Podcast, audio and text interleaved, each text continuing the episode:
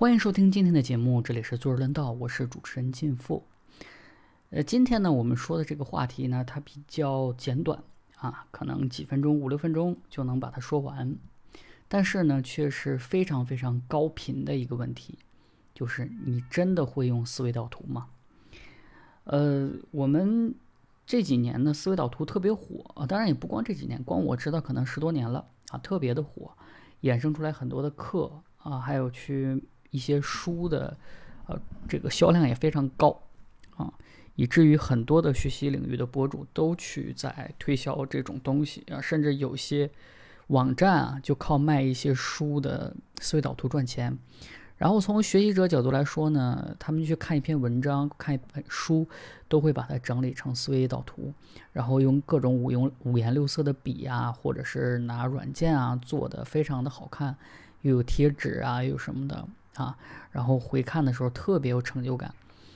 嗯，但是呢，很多人都发现啊，虽然我什么都做了，但是最重要的一步没有达到，是什么呢？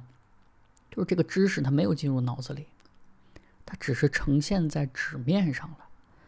虽然是这样呢，但思维导图它依然是一个非常非常高频的工具啊，也是在学习者里非常有受众的。虽然大家总去吵，就是要不要做思维导图。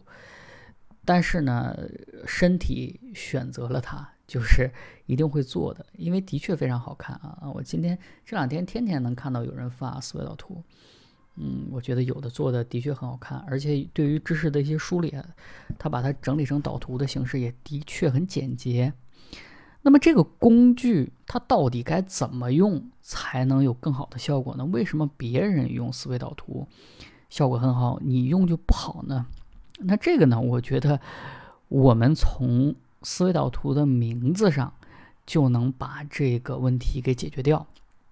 思维导图的这个翻译是非常好的，它好的地方在哪儿呢？在于它用的是“导”这个字，它没有用什么思维树啊、思维框架呀，啊，还有什么什么思维什么什么什么。啊，就就是因为我我已经看到有对思维导图不同的翻译，但是我始终认为思维导图这个翻译非常非常的好。它里边的核心要点在哪儿呢？在于“导”这个字。我们都知道什么是导呢？导是向外，对吧？我们把一个东西导向外，而不是向内。所以说，思维导图啊，它不是笔记工具。而是整理思路的工具。那么这里就就要给大家强调一下，就是思维导图不适合做笔记啊。当然，有的人干脆连笔记都不做，那这一步跟你无关。就是在笔记的这个层面来说，如果你做，不能用思维导图去做。再强调一遍，不能用思维导图去做。再强调一遍，不能用思维导图去做。思维导图的本质呢？是为了把杂乱无章的知识整理成一个框架，也就是说，如果你写过小说，呃，或者是你写过一些开题报告，你都知道有个东西叫大纲。那这个思维导图就是大纲的一种形式，它是对于材料或者是书本或者是你想阅读这部分东西的一个呃框架展现。甚至如果说有的人他干脆。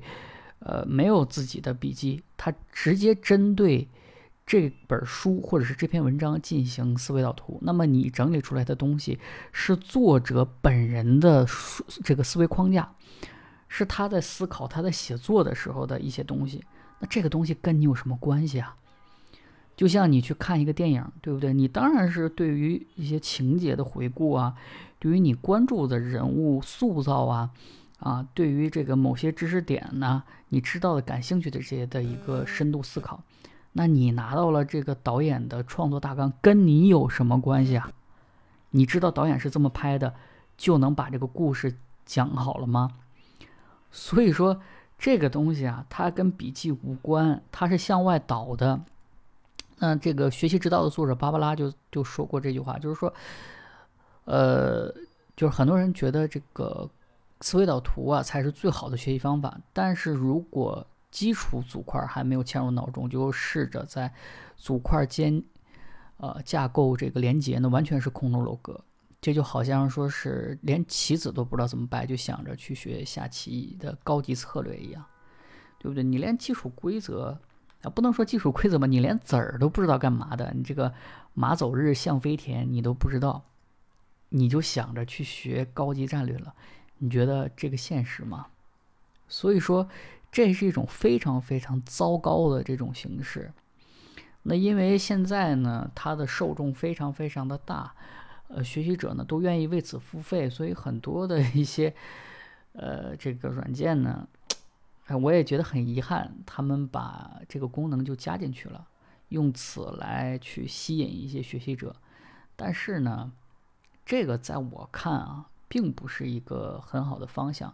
但是从营收、从创业来说，尤其笔记软件。呃，不怎么赚钱，所以他们这么样呢，我也能理解。那在这里呢，还想跟大家说，有的时候你看到的形式可能是一样的，就是从结果上可能看是类似的，但是它的过程是不一样的，所以效果也是完全不同的。怎么样的思维导图才是效果最好的呢？就是我在前面讲过的，我们要用 Q&A 的笔记。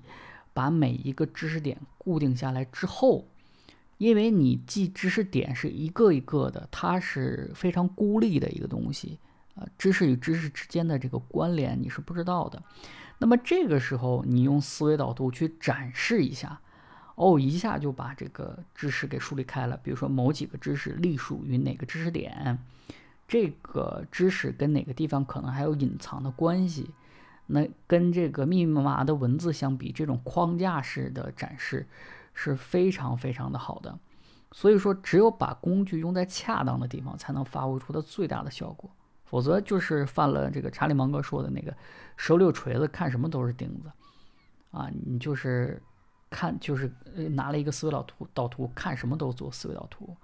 所以说，千万千万不要犯这种问题。呃。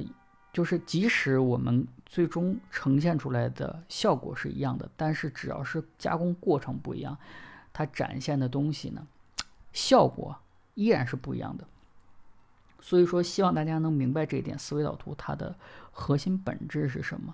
千万千万不要被这些花里胡哨的东西所迷惑了。当然，如果你是一个学习博主，就是你靠这些营收的。呃，你靠这些花里胡哨的东西吸引人的，那这么做我觉得无可厚非。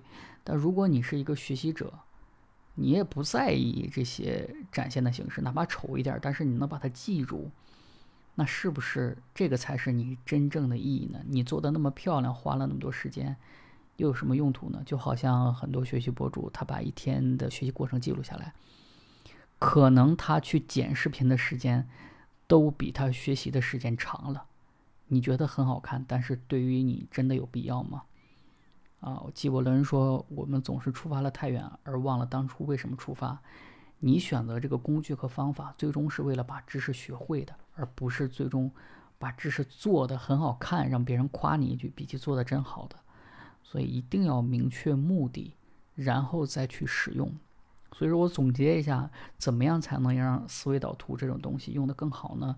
就是先用 Q&A 的笔记法，把每一个知识点固定下来之后，用思维导图的形式把各个知识点呈现出来。比如说，这里推荐一个笔记工具叫幕布，幕布是自带那个思维导图的，它那个才是真正意义上的思维导图。就是当你把一个个知识点做完了之后，你点一下思维导图，它就展现出来你这个主题。跟下面知识点的这个关系，而且因为是大纲类的笔记，所以天生带有一些层级，这样才是一个非常非常好的一种形式。呃，当然呢，如果你用 Room Research，这个其实还有别的玩法，我们到那个时候再说。